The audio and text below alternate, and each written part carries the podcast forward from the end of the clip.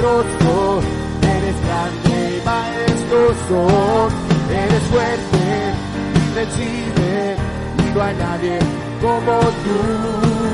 Eres todo poderoso, eres grande y majestuoso, eres fuerte, invencible, y no hay nadie como tú.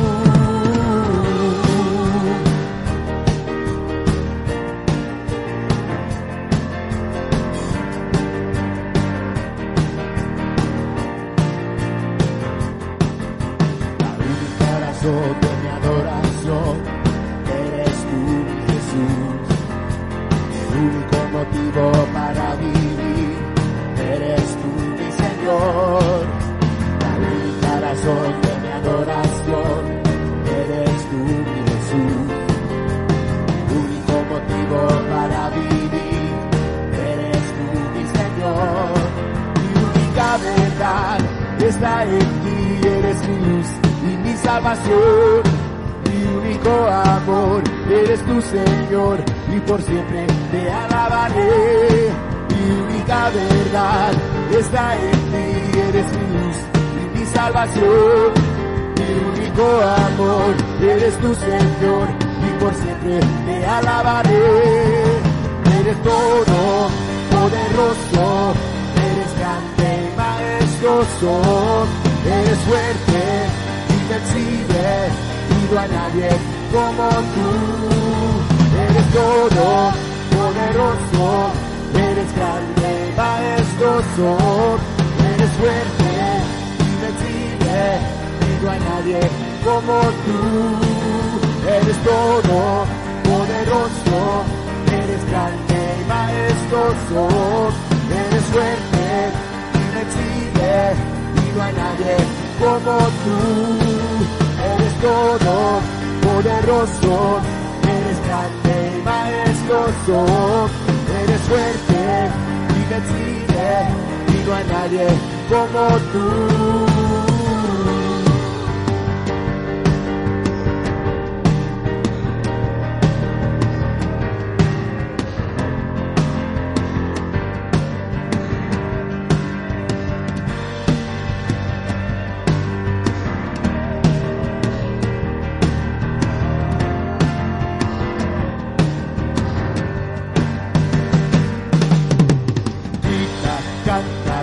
Alegremente en su presencia. Mira, salta dando vueltas para Cristo. Vive, vive para siempre ese rey. Oh, grita, canta, danza alegremente en su presencia.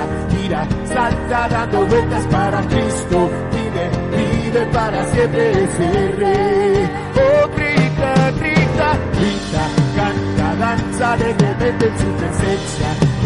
Salta dando vueltas para Cristo. Vive, vive para siempre. No, no puedo, no, no puedo parar de alabarte. No, no puedo parar de alabarte. No, no puedo parar de alabarte, Cristo.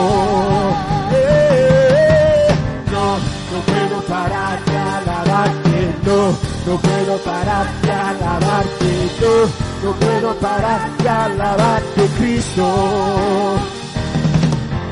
Grita, canta, danza alegremente en su presencia. Mira, salta dando vueltas para Cristo. Vive, vive para siempre ese rey.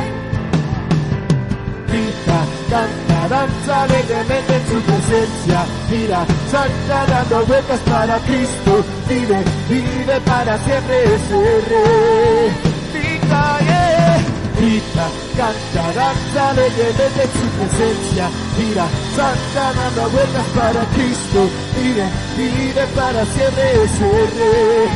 No, no, no, no, no puedo parar de alabarte, no, no puedo parar de alabarte, no, no puedo parar de alabarte, Cristo. No, no puedo parar de alabarte, no, no puedo parar de alabarte, no, no puedo parar de alabarte, Cristo. No, no, no, no puedo parar de alabarte, no, no puedo parar de alabarte, no, no puedo parar de alabarte, Cristo, no puedo, no, no puedo parar de alabarte, no, no puedo parar de alabarte, no, no puedo parar de alabarte, Cristo. Grita, canta, danza alegremente en su presencia, mira, salta dando vueltas para Cristo, vive, vive para siempre ser grita, canta, danza en su presencia. Mira, salta dando vueltas para Cristo. Vive, vive para siempre ese Grita, canta, grita, canta, danza en su presencia.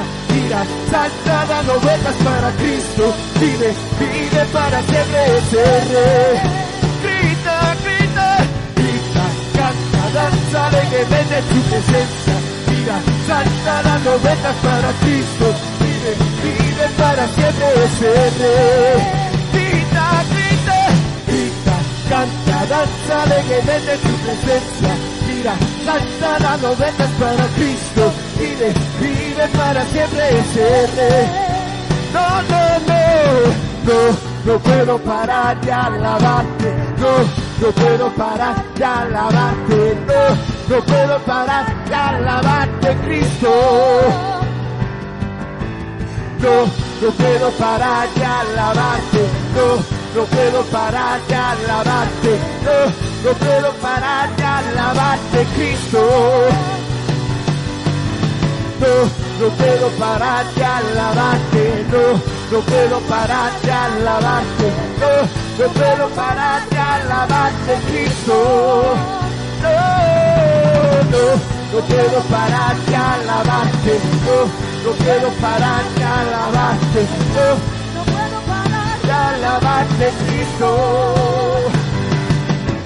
No, no puedo parar de alabarte, no no puedo parar de alabarte, no, no puedo parar de alabarte, Cristo.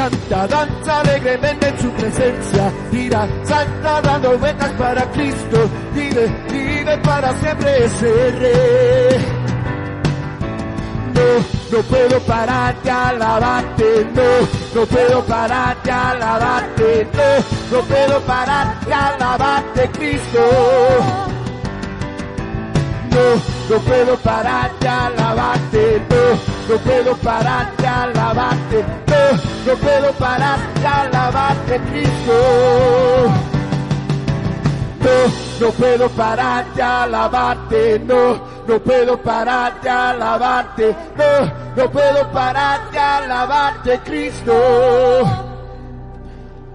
No, no puedo parar de alabarte, no, no puedo parar de alabarte, no, no puedo parar de alabarte, Cristo.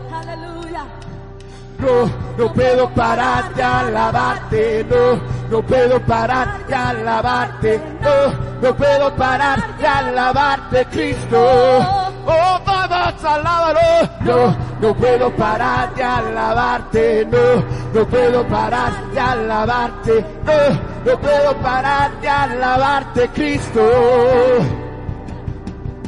No, no puedo parar de alabarte, no, no puedo parar de alabarte, no, no puedo parar de alabarte, Cristo. No, no puedo parar de alabarte, no, no puedo parar de alabarte, no, no puedo parar de alabarte, Cristo.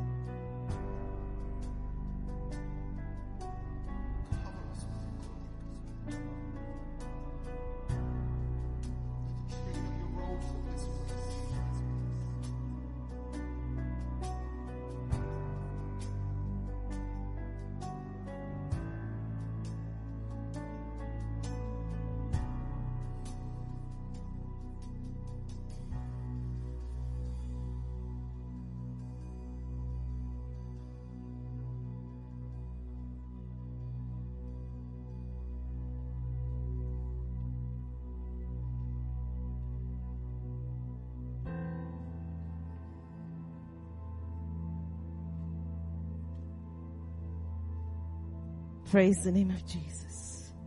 Hermano, que el Señor nos continúa bendiciendo en esta tarde tan preciosa.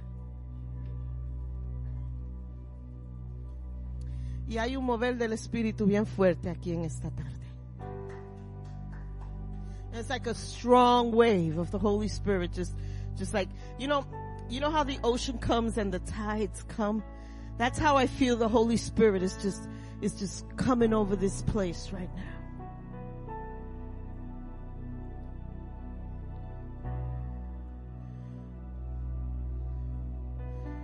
Padre, te damos gracias por tu presencia en este sitio.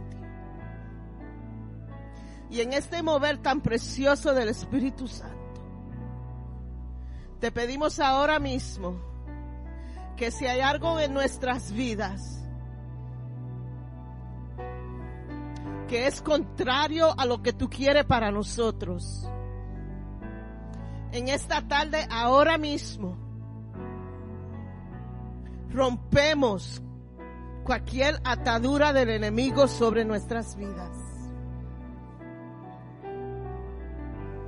Rompemos toda atadura del enemigo sobre nuestras vidas. All strongholds in the name of Jesus shall be broken right now.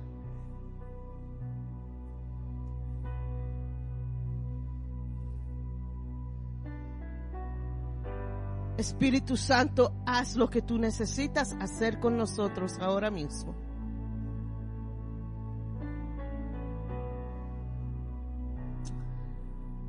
Hallelujah. We thank you, Holy Spirit. Have your way, have your way, have your way with us. In the name of Jesus. We worship Thank you, Lord. Hallelujah. We worship you, Lord Jesus. We worship you, Lord Jesus.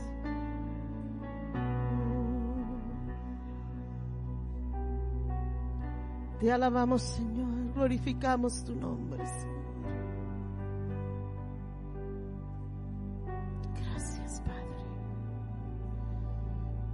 Thank you, Jesus. We thank you, Lord Jesus.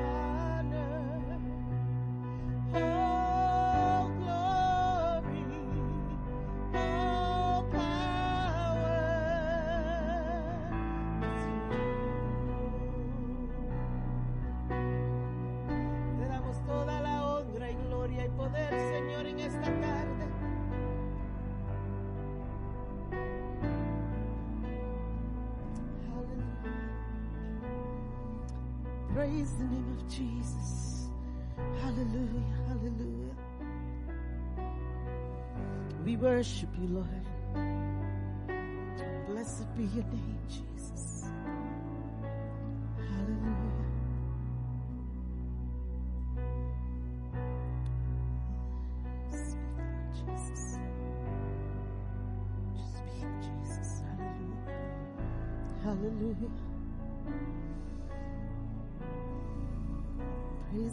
Jesus.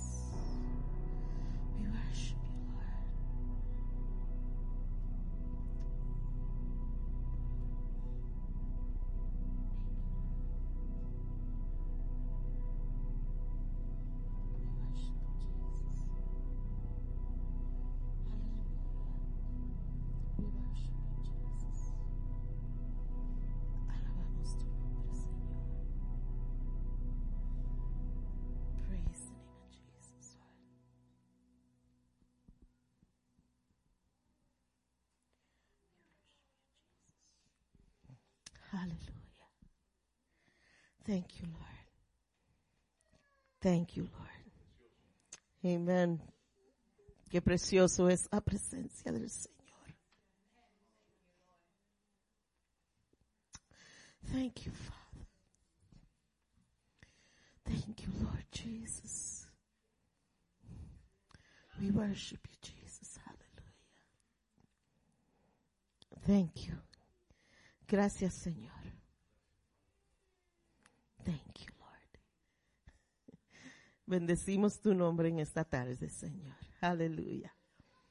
Señor, ahora nos preparamos, Señor. Hemos, hemos levantado nuestras voces, hemos adorado, hemos glorificado tu nombre.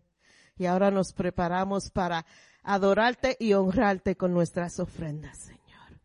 Traer la porción que te pertenece a ti, Señor. Damos con un corazón alegre, Señor. Damos, Señor, lo que te pertenece a ti en esta tarde.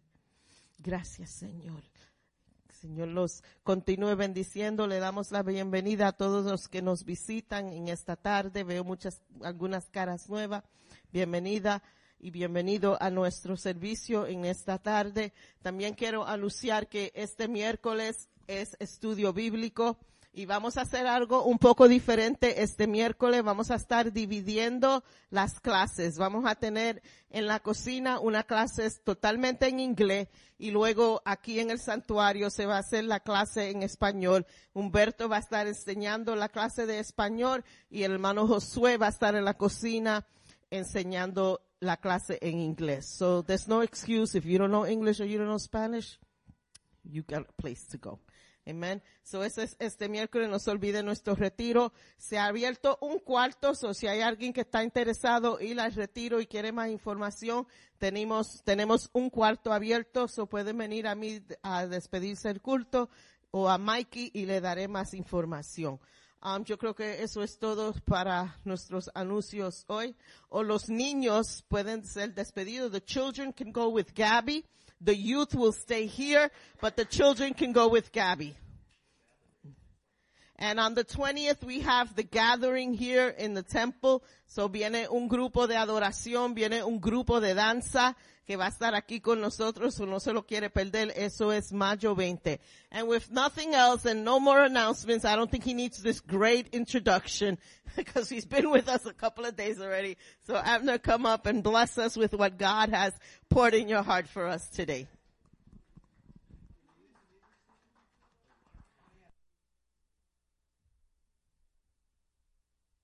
Afternoon, everyone. Good to see everyone. I think, mo- how many were here Friday night? How many were here Saturday morning? Saturday night? Sunday afternoon? All right. How many are not going to raise their hand?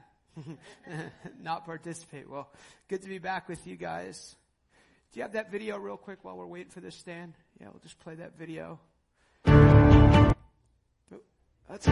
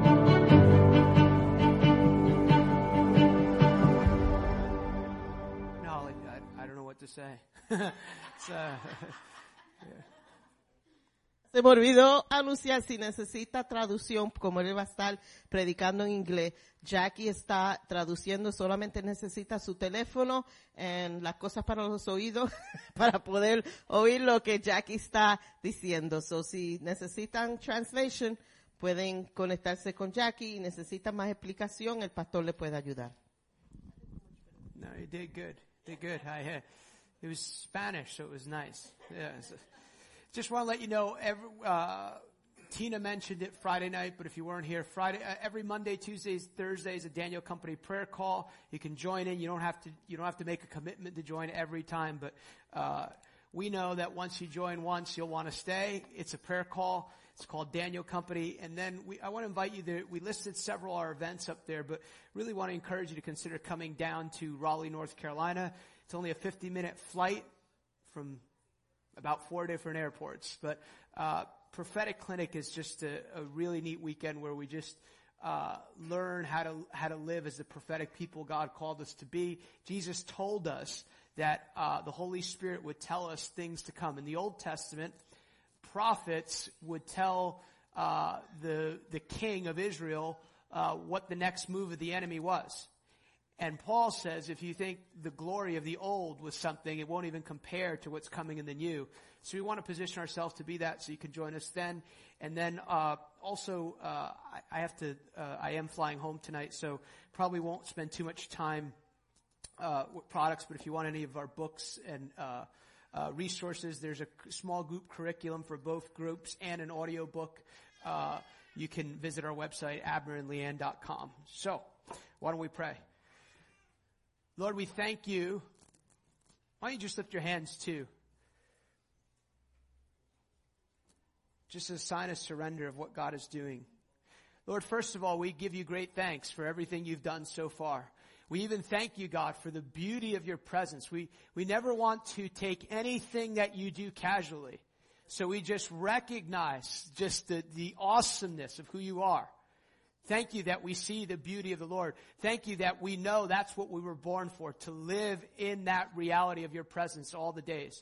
And now, Lord, I ask for your help. I ask for, first of all, I bless every person here. I bless their purpose. I bless the reason that you've called them in the earth. And I ask, Lord, that you uh, give them ears to hear and eyes to see. Holy Spirit, I ask that, I, I, first of all, I recognize I need you. And so fill me with the Holy Spirit. Put your words in my mouth. Holy Spirit, you are the teacher. So teach us your ways. In the last days, you said there would be a famine in the land, not for the word of the Lord, but for the hearing of the word. So I declare we are sowing the word on good soil. I thank you, God, that once again you're giving us words from heaven that change the earth. I ask for revealed knowledge. I ask for truth. And Lord, I believe according to Matthew the 16th chapter, that as we preach the word, and Lord, I intend with, with, with your help and your wisdom to preach the word, that miracles will follow the preaching of your word this afternoon. Let all the gifts of the Holy Spirit be in operation. Be glorified.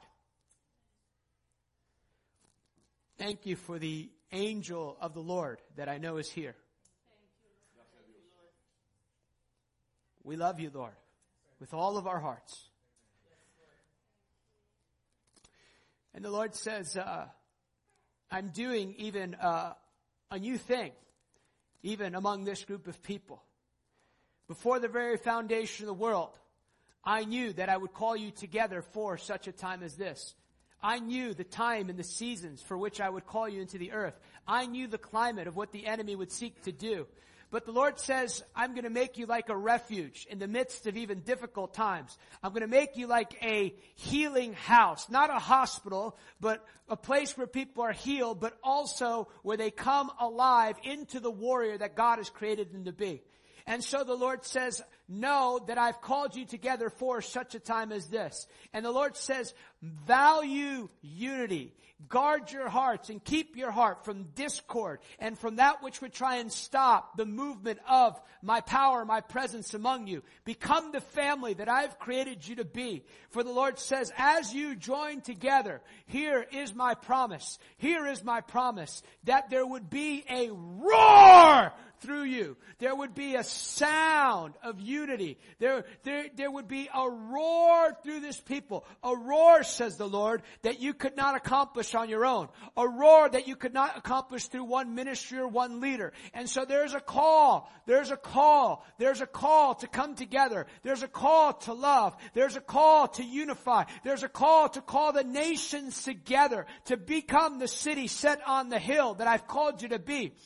And yet in this call, there's a call to advance. There's a call to walk by faith and not by sight as never before. Oh, this is really neat. I see Jesus and he's driving a car and he's putting the foot down all the way on the gas. And the Lord says, I'm about to stretch you to believe me, to trust me, to walk in me as never before. But the Lord says, I've always backed you up. I've always been your provider. I've always been your source. I provided this room and I'll provide many more rooms. I'll provide uh, in the coming season land. I'll provide a building. I'll provide the chairs. I'll provide the sound system. I'll provide the ushers. I'll provide the greeters. The Lord says, my hand is not too short. Write down what you need. Write down and begin to speak what you see because what you speak, what, what you speak is what you will see in the coming season. And I will back you up. Did I not say, if you believe, all would be possible. And so the Lord says, oh, my people, the impossible things I want to do in your midst, the impossible things I want to do through you as a group of people. You are a body.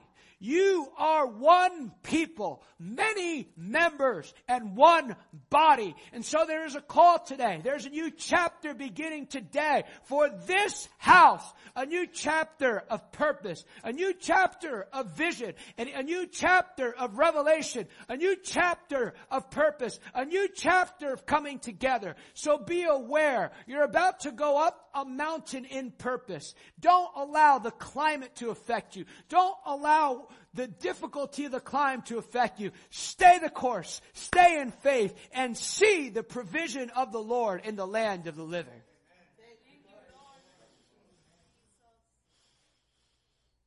Thank you, Lord. Thank you, Lord. Thank you, Lord. The Lord's healing uh, two necks. I believe the Lord is healing two shoulders believe the Lord is healing a, a right knee.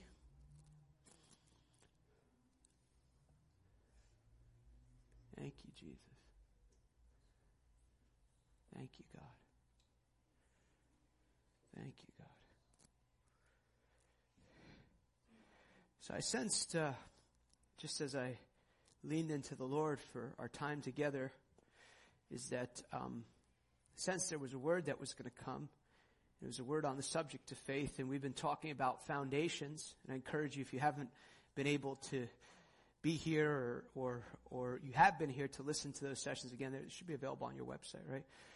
But we know that we, as the people of God, we've been designed to trust God with everything, to, to, to, to live by faith. So if you want to follow along this afternoon, uh, Roman, excuse me, Hebrews the 11th chapter, Hebrews the 11th chapter, I'm reading out of verse 6, but I encourage you to read Hebrews, the 11th chapter, on your own time. And in our talk this afternoon, I just want to preface this by saying, too, we, we will talk about the subject of faith, but when you see the word faith in Scripture, it can be interchanged with trust. So you can, we'll read Hebrews 11 here in a minute where it says, without trust, it's impossible to please God or without belief in God, it's impossible to please God. So Hebrews 11 verse 6, it is impossible to please God without faith. Anyone who wants to come to Him must believe that God exists and He rewards those who seek Him. I want to pause there for a minute. And uh, it's an interesting statement that God makes through the writer of Hebrews. We're not 100% sure who the writer of Hebrews is, but it, uh, God tells faith it's impossible to please me. And um, I, have been meditating on that verse, and I, and I, thought, what, what does exactly that mean? And the Lord, uh, maybe about a, a, year and a half ago, He brought me to. Uh, he, he said, "You know why faith? You know without why why without faith it's impossible to please me?" He said, "Because of this." He said, "Because faith unlocks the provision I've already made available to my people in any area of their life. live with this conviction. Before you were ever born, Linda, Hector, Juan, Junior, I don't know if everyone, anyone actually gets the name Junior, but Junior. Before you were ever born, everything you ever had need of, God had already provided for you. And so faith, trust in Him is what accesses His provision for us. In Malachi, the third chapter, it's really interesting that God makes this statement.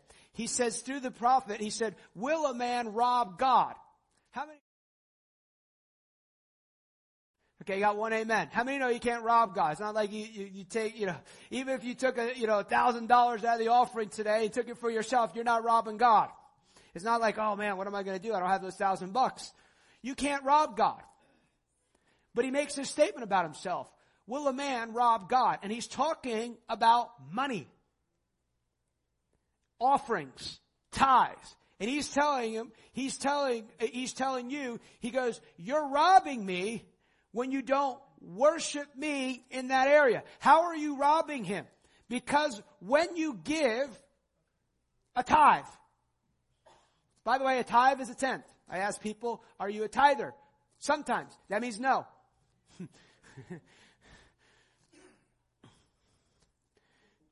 are you sometimes a man?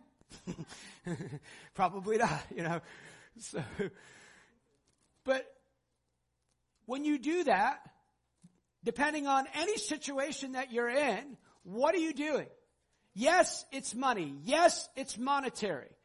And the reason it's such a big deal to God, that area of your life, is because you need money, you and I need money to do everything. It, it, really, in a lot of ways, money defines a lot of what you can do, where you can go, all these different things. So when you, and, and by the way, one of the biggest human fears is, and this is what you have to, this is why God actually Uh, uses giving as an act of worship, is because most people are afraid of it's a great American fear. The U.S. government is out of money, they're just printing it. So what he does, man, I don't know, I'm to make it. I know I'm this, I make this much money. We got this bill coming, you know, got that, got the rent coming. So what are you doing? You're going, God, I trust you. And I trust that you're going to take care of this area of my life.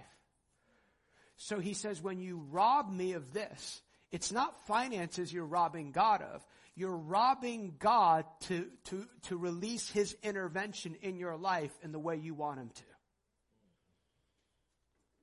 So he says, you, and he said, my people, the reason it robs me is because I've made provision already available to me. But when they don't cooperate with me, I can't step into the situation in the way I'd like to because they're not making that place an act of worship. They have an idol of mammon in front of them. People like, I don't think that's right.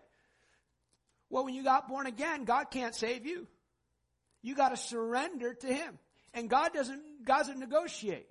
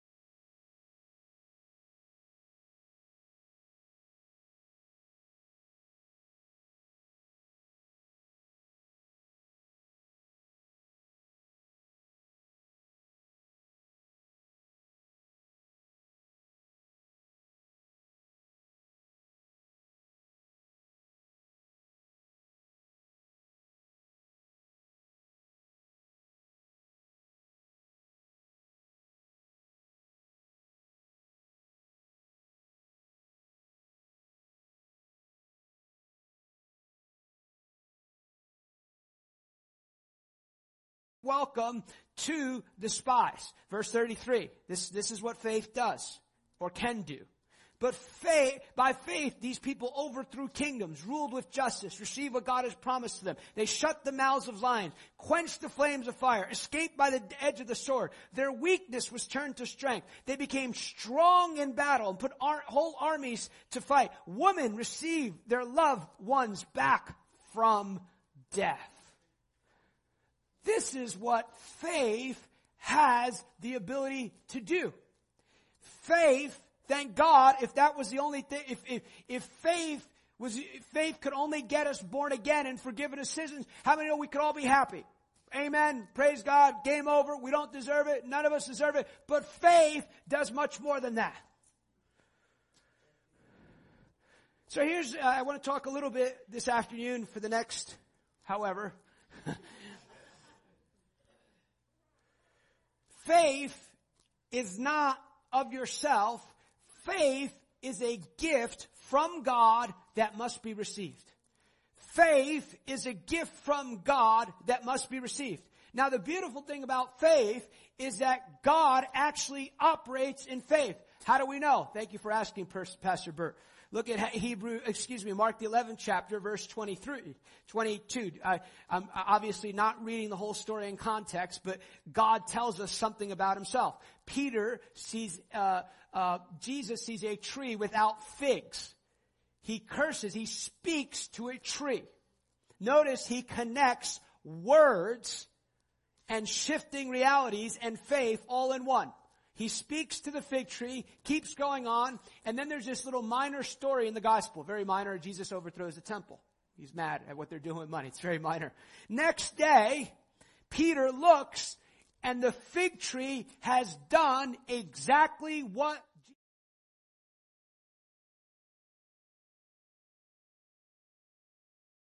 Yes, look what you said. You know, you said that thing and it happened. Mark the 11th chapter. So Jesus answered and said, have faith in God. Bible in basic English, which is the best translation of that, of the original language, it says, have God's faith. Have God's faith. So faith is not of yourself. Faith is not born in the heart of man. It's born in the heart of God. And God actually operates in faith and He gives it to you as a gift. And He gives it to you so you can get born again. There's all sorts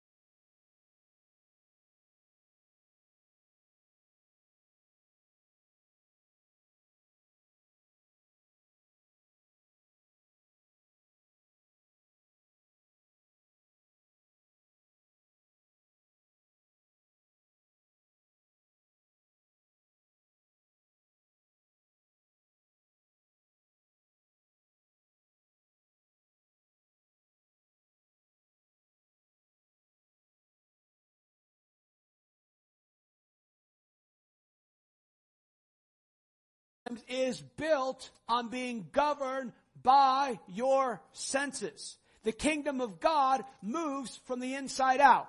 A spirit God in an unseen realm wanted to rule the rule world, the rule world through an unseen spirit through a seen person called a body.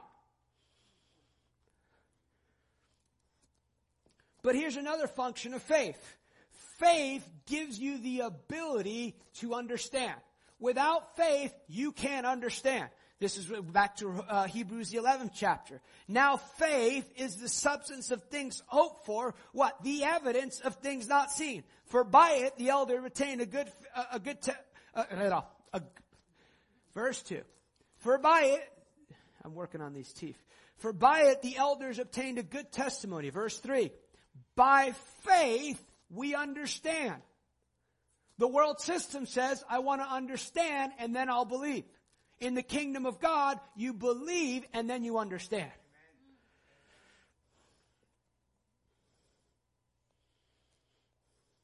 What's a faith objective? I, I have a little bit of an academic background, and if you take a, a course, definitely a college course, they say by the end of the course, we want you to know these things.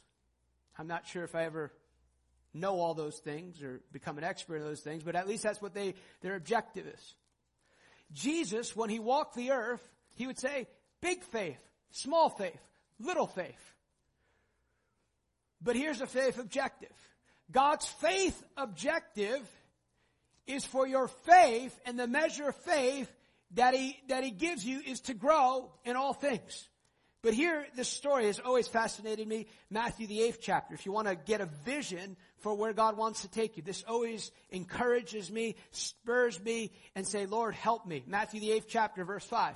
When Jesus had entered Capernaum, a centurion came to him saying, uh, came to him, pleading with him, saying, Lord, my servant is lying at home paralyzed, dreadfully tormented. And Jesus said to him, I will come and heal him. The centurion said, Lord, I'm not worthy that you should come under my roof, but only speak a word and my servant will be healed. For I am also a man under authority, having soldiers under me, and I say to this one, go, and he goes, and to another, come, and he comes, and to my servant, do this, and he does it. And when Jesus heard it, he marveled. And he said to those who followed, Assuredly I say to you, I have not found such great faith, not even in Israel. I want you to pause here. You'll see, and, and what's even more interesting, you'll see that when Jesus sends out his disciples, he does not send them to Gentiles, which this man was. So this man is clearly acting in faith because because Jesus' message was to his chosen people primarily. That's who he focused on. But he received anyone who came to him by faith. The other thing about this is this. The centurion comes to him and you'll notice what faith has the power to do. He says to him, no, no, no, you don't need to go. You don't need to physically go. I know once you speak something, there's a divine connection between words, speaking, and the building of faith. God is always a source, but God has chosen the avenue of words to release realities in the earth for good and for bad. You sit with someone, you know, tell them they have cancer. What's the first thing you say? Oh, I'm afraid. If you, you, you give a word of prophecy, what happens? Encouragement, exhortation, comfort. But he says, only speak the word. So Jesus goes, Oh, I've not found, this is what marvels me right here. Jesus, the perfect Son of God and Son of Man, marveled at a sinning Gentile's faith. I pray that prayer. Lord, I want to trust you that you just go, look at that guy. Look, he believes me. But notice the connection. What he believed was done in the moment Jesus said, I got, I got the word of healing. He didn't have to go back, lay hands on him. The word and faith in the word caused a change in his situation.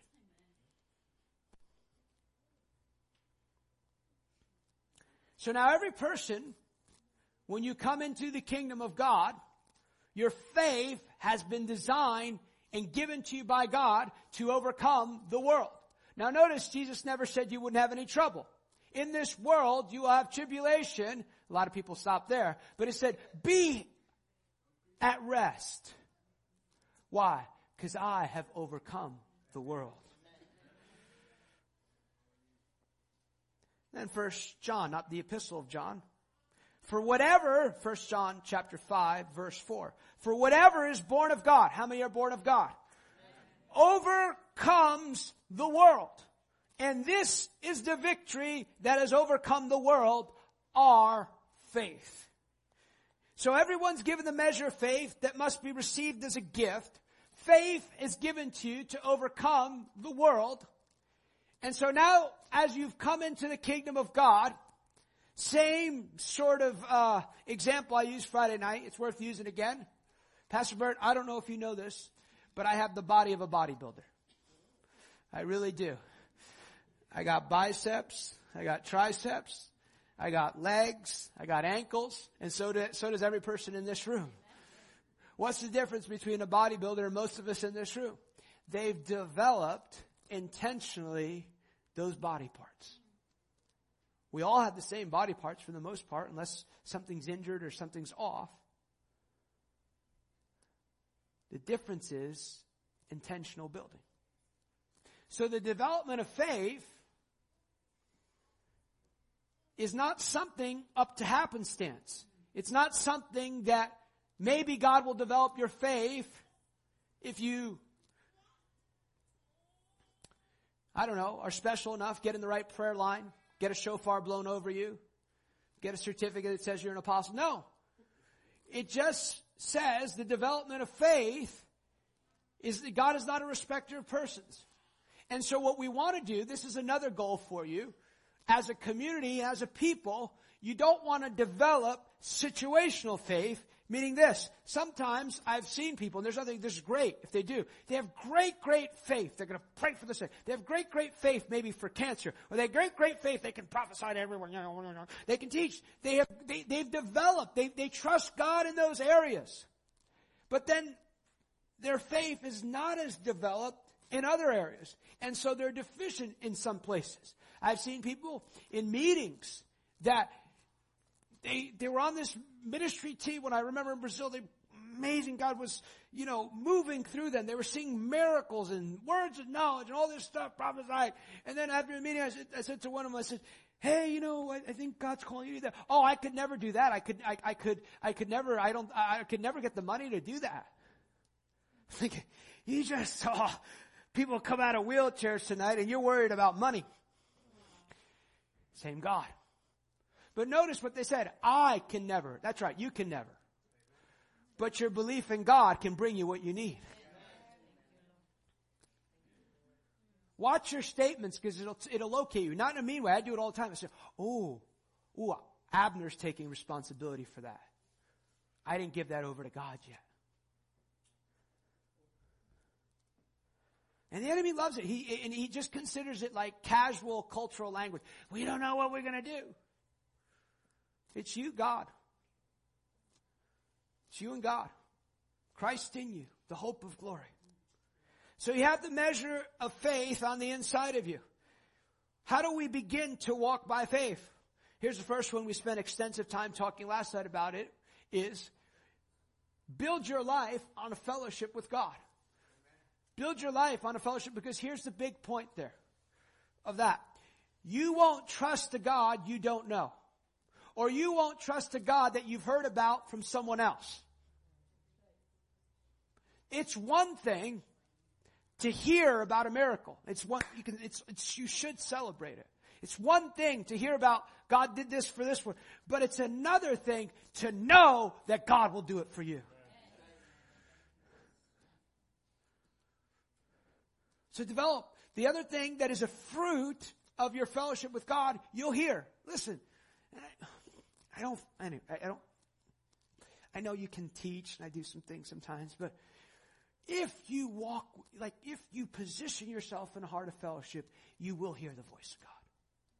If you are sincerely seek, you will. This thing is not that complicated.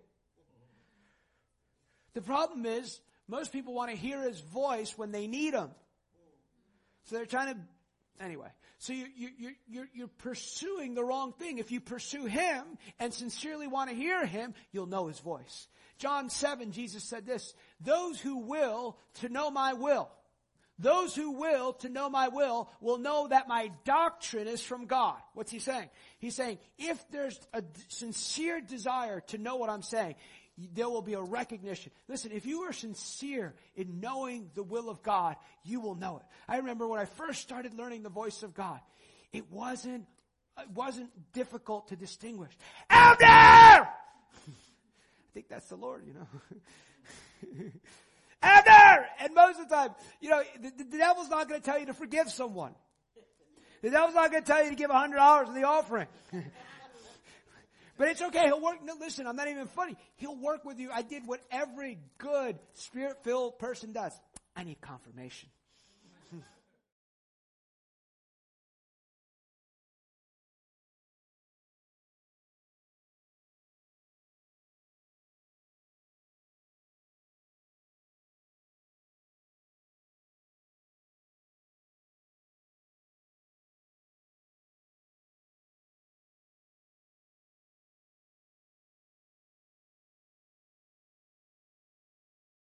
Another thing is, another third thing. This is real simple one. The Word of God. So then faith, Romans 10, 17. So then faith comes by hearing and hearing the Word of God. Now listen to this. The ear and the heart are critical aspects of how the Father and Son and Holy Spirit grow us in faith. Your current experience or lack of experience or past will try and do war of what you're hearing from heaven and it will de- try and define you by your five senses. So what do you want to do? First of all, when you hear, you want to say yes. I remember a number of years ago, I was uh, doing a conference outside of Washington D.C. and uh, I, I was ministering the first night. I just, you know, when I was ministering the next day. So this couple administered that night. And I remember when they got off the platform, I just grabbed their hand and I just say, I received the word of God from the men and women of God. Because I don't want to let a moment go by where I don't receive the word of God properly. And there's this, uh, in, in World War II, the United States government was having,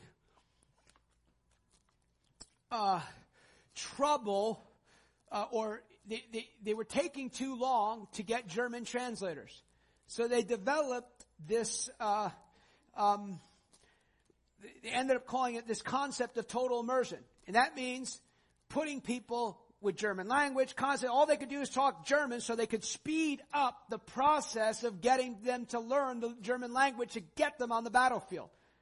And so my encouragement to you is to live a Sherlock Holmes lifestyle. Sherlock Holmes, you know, the uh, detective from the UK, he was known for living a very singular lifestyle. All he was focused on was solving cases. I encourage you to live a singular lifestyle in what you listen. Doesn't mean you can't afford. By the way, I ended up watching the fight last night. I got home right before that fight started. I took a shower. I said, if it hasn't started yet, I'm watching this fight. What a great fight. Thank you, Jesus, for fights.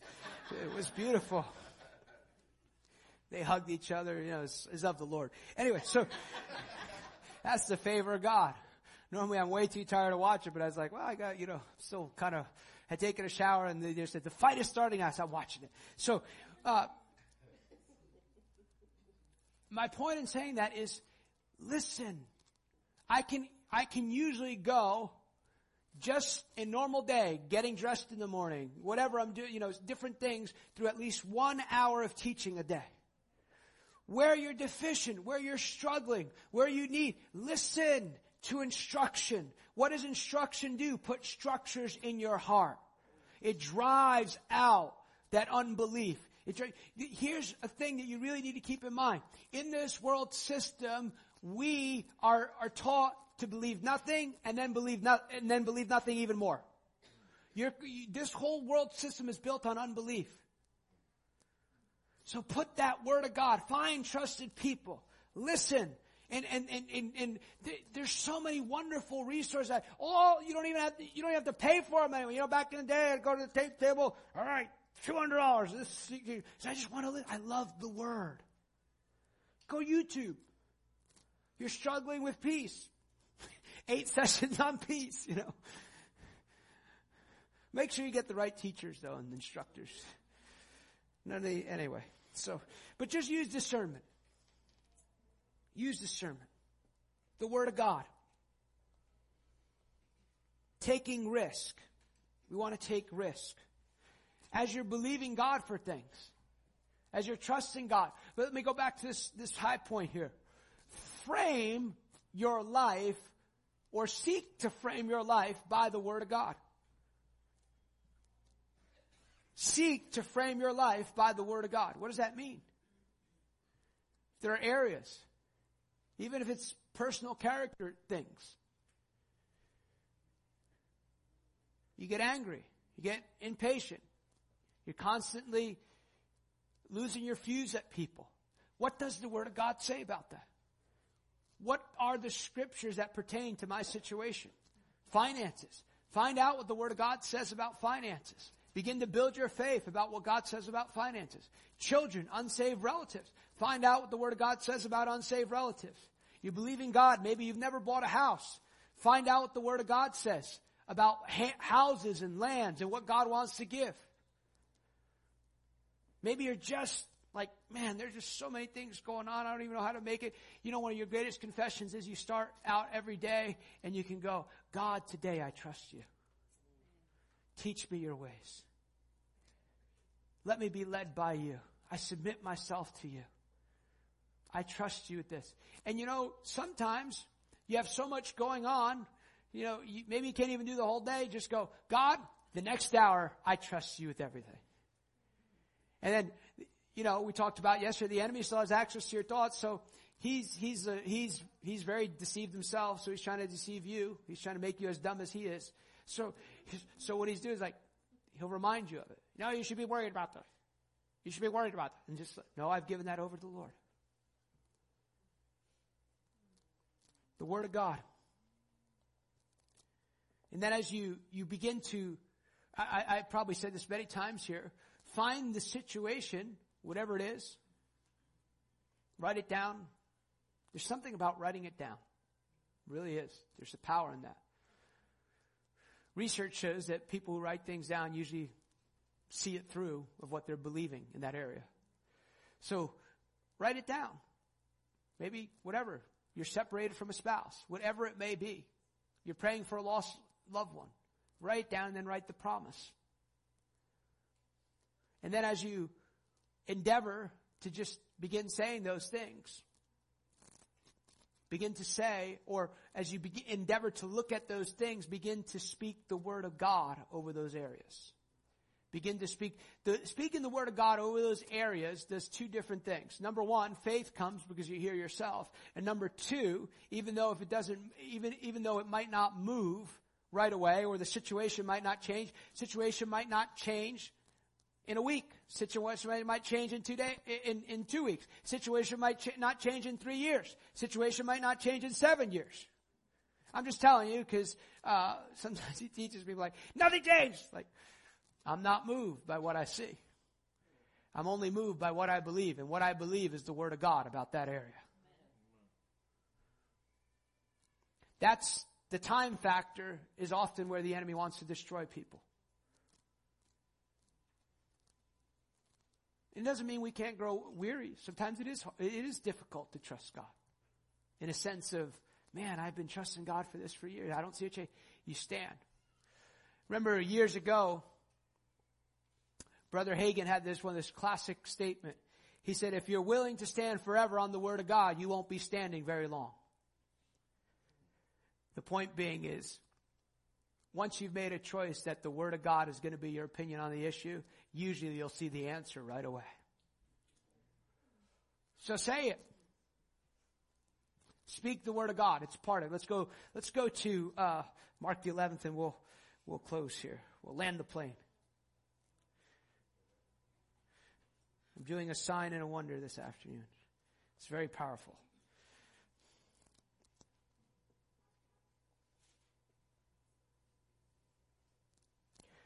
Verse 12, we didn't read the first part of the story, but we mentioned it. Now the next morning as they were leaving Bethany, Jesus was hungry. He noticed a fig tree full, uh, a full leaf a little off and he went to see if he could find any figs. But there were only leaves because it was too early in the season of the fruit. Then Jesus said to the tree, may no one eat fruit, it, no one eat your fruit again. And disciples heard him say it. Verse 22. Well, verse 20, we'll pick up the story again. The next morning, as they passed by the fig tree, he had cursed. The disciples noticed it had withered from the roots up. Peter remembered, notice went inside out, what Jesus had said to the tree on the previous day and exclaimed, Look, Rabbi, the fig tree you cursed has withered and died. And Jesus said to his disciples, Have faith in God. I tell you the truth, you can say to this mountain, May you be lifted up and thrown in the sea, and it will happen. And uh, most commentators will tell you when he's giving this lesson, he's standing right next to a big mountain.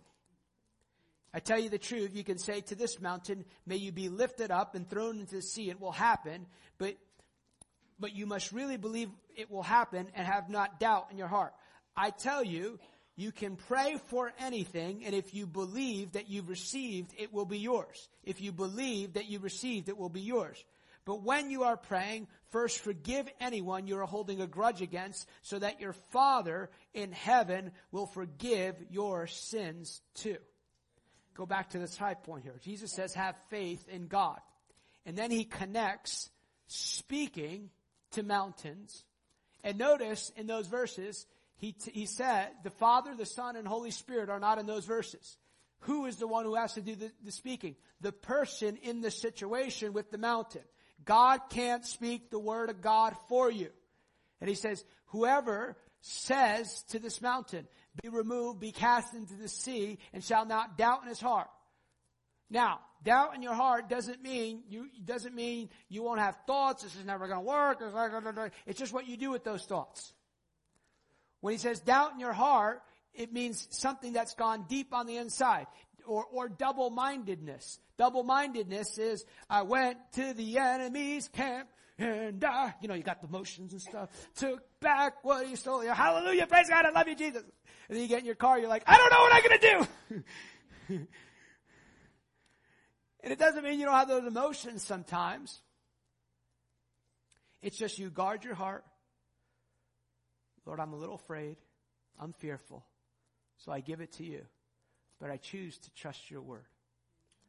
I choose to trust your word. Or you're, you're, you know, you're, you're believing God for, for financial breakthrough, but you're still putting every stupid thing that you can think of on your credit card. That's double-mindedness. you need the fruits of the Spirit too, not just faith. But he says, says to this mountain,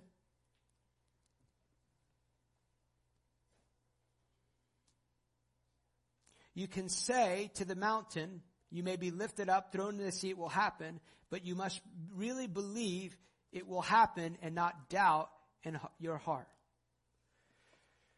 I'll land the plane with this, but uh, let me just mention a few more things here. When you walk by faith, there's always corresponding action. The nation of Israel had been promised something. It was their inheritance. It was their inheritance to move into the promised land. You'll notice that the first time he wanted to bring them in, Numbers, the 13th chapter, Numbers 14, there were still giants in the land. So what, what is he doing? He is, he is teaching them, even though it's yours, you're going to have to utilize your faith to get in. They get, the majority of the people get afraid. Caleb doesn't change. Now 40 years later, they've wandered in a place that God never intended. But what happens? He goes, now it's time to go in, but guess what's happened? They're all shut. Just because it was 40 years later didn't mean they didn't have to use their faith. And then what does he do? And this is, this is, this is, uh, this is often where our responsibility comes in. He's still gonna give it to them, but they, they have to be and they have to be in relationship with him to recognize the voice. What is the instructions he gave to Joshua? He tells him, he said, this is what you're going to do. You could, I, I, I would, I always want to see that one on Holy Spirit Netflix. Imagine that. God, what are we going to do to get in the promised land? So we're going to send the troops from the north, and then you know, like we we, we we'll, we'll we'll use those drones that haven't been created yet. It's going to be awesome. We're going to get the you know, how are we going to do this? He's like, here's the strategy, Joshua. We're going to march around for six days, one time. And then, right, then we're gonna get the, you know, like the, you know, get the spears and, you know, the warriors are gonna come. No, no, no. On the seventh day, we're gonna march around seven times and the walls are gonna come down. I think most of those times, those acts of faith that we do to manifest the miracle, to manifest what we're trusting God for, it's more God going, do you trust me? Are you willing to look ridiculous to see what I want to give you? Seventh day, the walls come down. So another part of walking by faith is faith without works is dead. Another part of walking by faith is are you willing to believe and look like a fool in the world's eyes. I'm not interested, like, like, I'm not like, you know, like, we're not, I'm not like crazy, want to see, look like a local, you know? But if the Lord told me to do it, I'm all in. I'll look like a fool. And here's the thing. True people walk by faith are often mocked, not only by other believers, but, by a lot of the world. I have a mentor. He's in his 50th year ministry. He started in ministry in uh, 1969.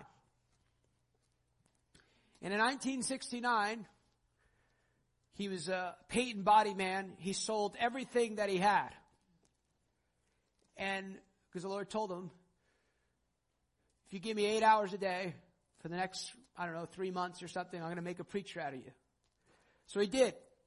At his first New Year's, uh, first New Year's service after he surrendered his life to the Lord, the, uh, the, the, his pastor at the church he was going at the time in Louisiana said, we're going to have this prophet of the Lord. He's coming. He's going to be ministering on New Year's. And so, and, and he said, the prophet has said he's got a word for, for every man, I think. And so people were coming through and the pastors uh, that night, pastors laying hands on him and, and the, this prophet was laying hands on him. And he said to him in 1969, he said, Airplanes, airplanes, airplanes. He looked at his wife. His wife was born again longer than him at the time. He said, what does that mean? Looks like going to be in an airplane, airplane, airplane. and so when he began in his own ministry, he worked for another ministry for several years. When he began his own ministry, the Lord said, you're going to need an airplane to go where I'm going to send you around the world. And I want you to believe me for an airplane. And so he began to trust God for an airplane. And in fact, there's a really funny story that he ended up in a town, I think with about 200 people somewhere in Texas. And when he showed up in the town, so the, the elder had invited him, but the elder forgot to ask the pastor. So when he showed up at the church, he's there with his wife, and I think he had two staff members. And the pastor said, are you part of this denomination? And he said, no, I'm not a part, but I'm ordained. He goes, well, you can't preach in this church. So the elder said, if I find somewhere to have the meeting, will you still do the meeting? Yeah, I'm here, we'll still do the meeting. So they had the meeting in a laundromat. With about three people. And he said they had a, he said, you know, you'd receive the offering in a Kentucky fried chicken bucket. He goes, before you said amen, everyone had given. He said, but, and I think it was on the second day or third day, he said the meeting, I think at night grew to six people. Now he's back in the morning meeting and he's preaching away. He's preaching on faith. And this farmer walks in. And while he's teaching, he said to the man, would you like to sit down? He goes, no, I don't need to sit down. I was out on my tractor and he said to him, and you're not going to see me here again unless the Lord sends me. The Lord told me there's a young man preaching in this particular town. He goes, are you that young man? He goes, I'm probably the only young man preaching right now in this town. And he goes, and he said, I'm giving him an airplane.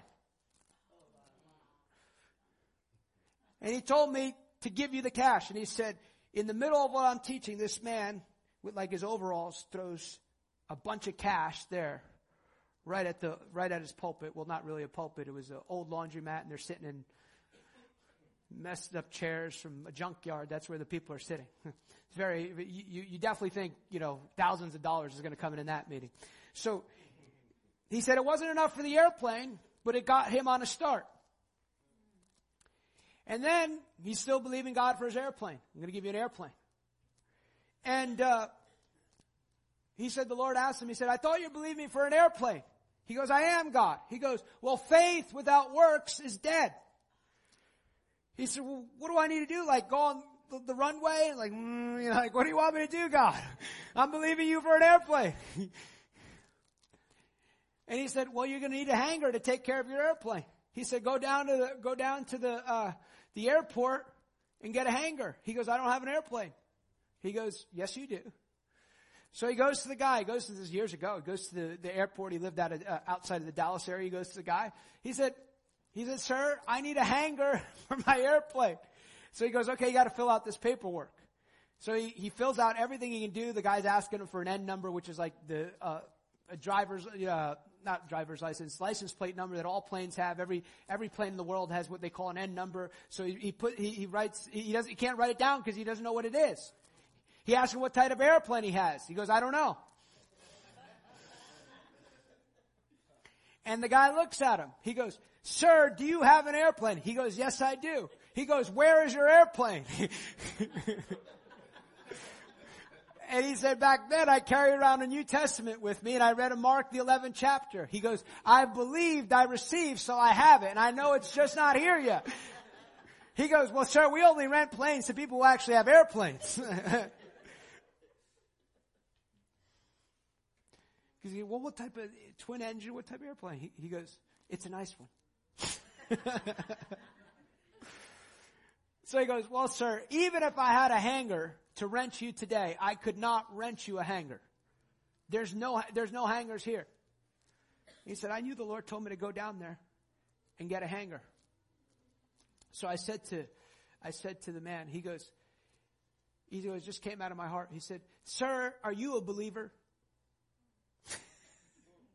the guy, says, yes, I'm a believer. He goes, are you going to be the guy that tells God that I that you that I couldn't get my airplane because you didn't give me a hangar? He goes, "No, I don't want to be that guy." He goes, "You can have my hangar." True story. The guy gave him his hangar, and I think within a month, God brought him his airplane. That's foolishness to the world's eyes. And again, I'm not saying just do stuff to just to be honorary, but sometimes I've noticed when you walk with the Lord, you know, I thank God. I'm saying this with all sincerity that the longer I walk with the Lord, I'm being delivered of all common sense. Not in, again, a dumb way, but when you know, when you know God is asking you to do something. When you know. Now I have a little like backup now. Now I, have, a, I have a great board of directors, but now I'll go, well, God, I got, yeah, I'm, I'm married. We're married down here, so she's got to be in agreement. and thank God. Actually, especially when it comes to giving, I was thinking one, and sometimes she's thinking double. I said, well, we'll go with double. We always go with the higher number. We don't want to miss out. This is a life of faith. And I want to tell you that God is calling you, not only as individuals, but as His people, as a group of people. God wants to expand you. God wants to increase you. God wants to increase you in your personal life. God wants to do the impossible through this group of people. Do you receive this word? Father, we thank you for today. If you just receive this word, just lift your hands if you would.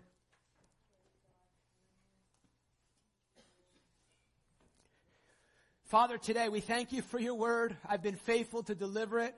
I've been faithful to do what you've asked me to do here today. And now, Lord, by the authority you've given me in the office I stand in, I bless your people today to walk by faith and not by sight. I bless you to grow the God kind of faith on the inside of you. I bless you to hear. I bless you with courage. I bless you with the fresh filling of the Holy Spirit. I bless you that as you learn to walk by faith, that you will be a blessing to others because of the faith of God on the inside of you.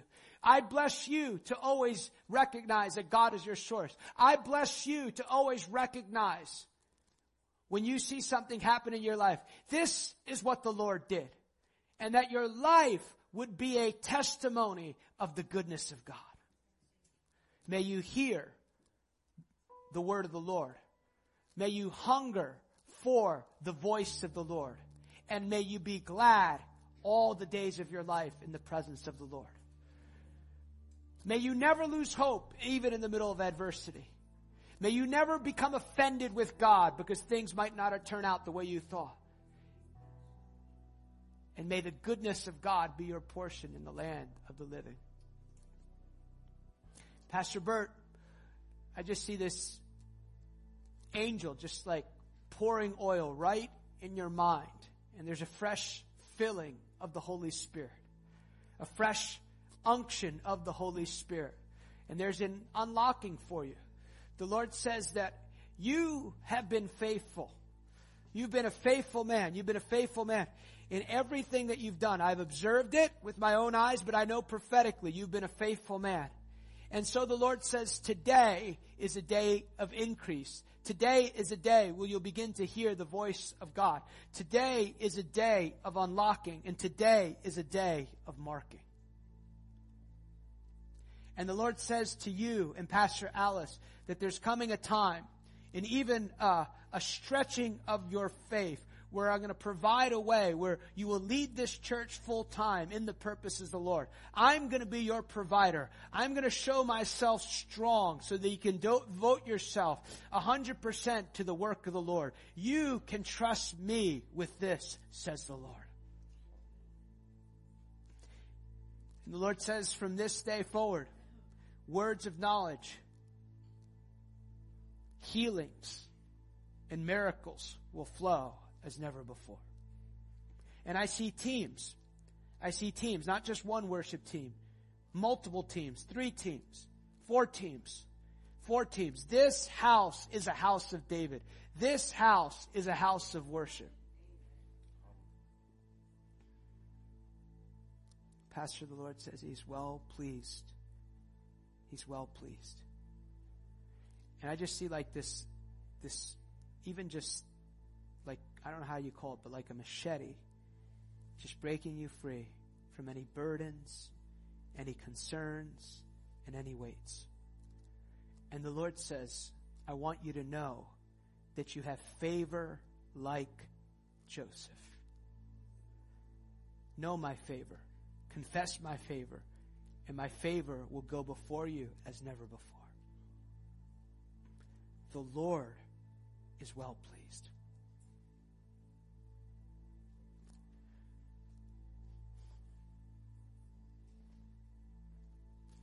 You just stretch your hands towards Pastor Alice? Thank you, Lord.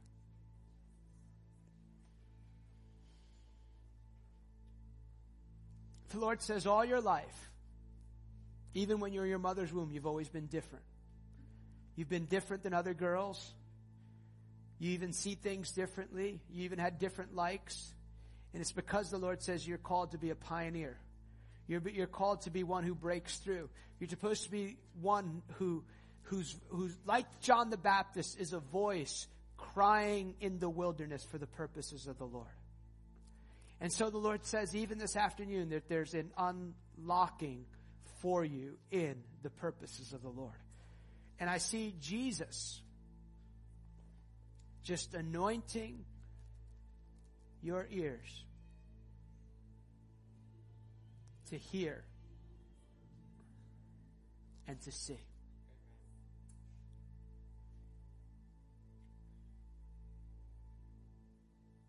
And I see Jesus himself standing right in front of you. And he's putting his hand on your heart. There's a healing, but there's also an increase of authority from this day forward coming. Increase of grace. Increase of breakthrough. And I see God adding a writing dimension.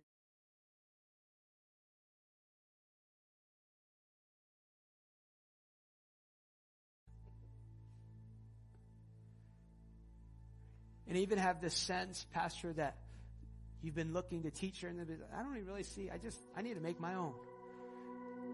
And so, Lord, we thank you for the reproducible grace through writing that now comes upon her. And the Lord also says to you, there, first of all, two things. There's an angel just lifting off burdens, weights. And the Lord says, I'm going to answer your prayers for your children. And you'll see the goodness of God. You'll see reconciliation. You'll see me, hey, cause all things to work for certain good and you will see the goodness of God in the land of the living. And the Lord says, uh, You've been faithful with the little, and I'm going to expand.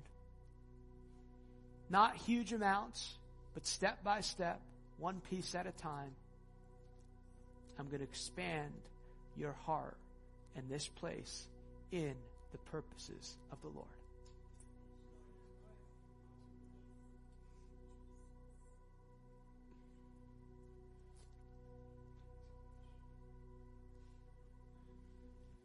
You just lift your hands. Just receive the rain of the Lord once again. And I just want to let you know that there's going to come a constant habitation in your midst. And I just want to let you know that those who are part of this community, prepare your hearts every time you gather. Because even as she talked about the waves, there's going to be waves and waves and increases of the power and the flow of God.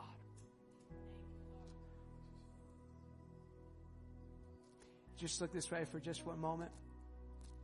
Thank you very much. I forgot to mention, thank you so much for having me in your house. It's been a real honor and a privilege. And to be honest, the only reason I'm sitting down right now is because I got to catch a wife. Uh, no, I, I don't have to catch a wife. I have to catch a plane. And my beautiful wife is home, so I need to get home to her. And I forgot to mention, not didn't forget, I think it was outside the room. My dad and my brother are here. This Angel Suarez.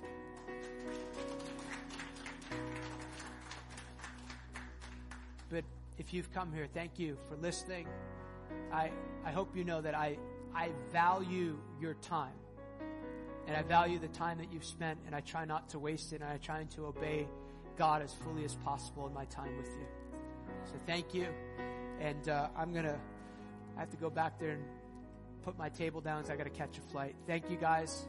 Sorry if I don't have time to talk to some of you.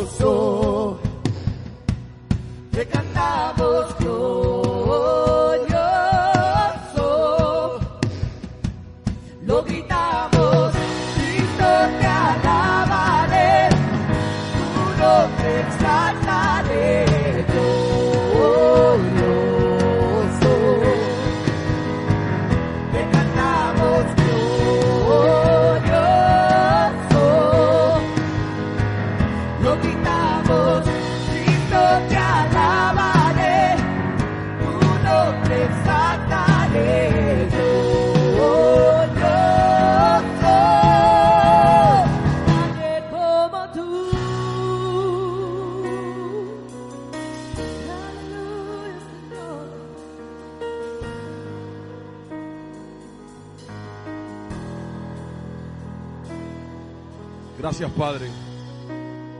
Gracias, Señor, porque has llenado todas nuestras expectativas, Señor. Y aún la que teníamos, Señor, más allá.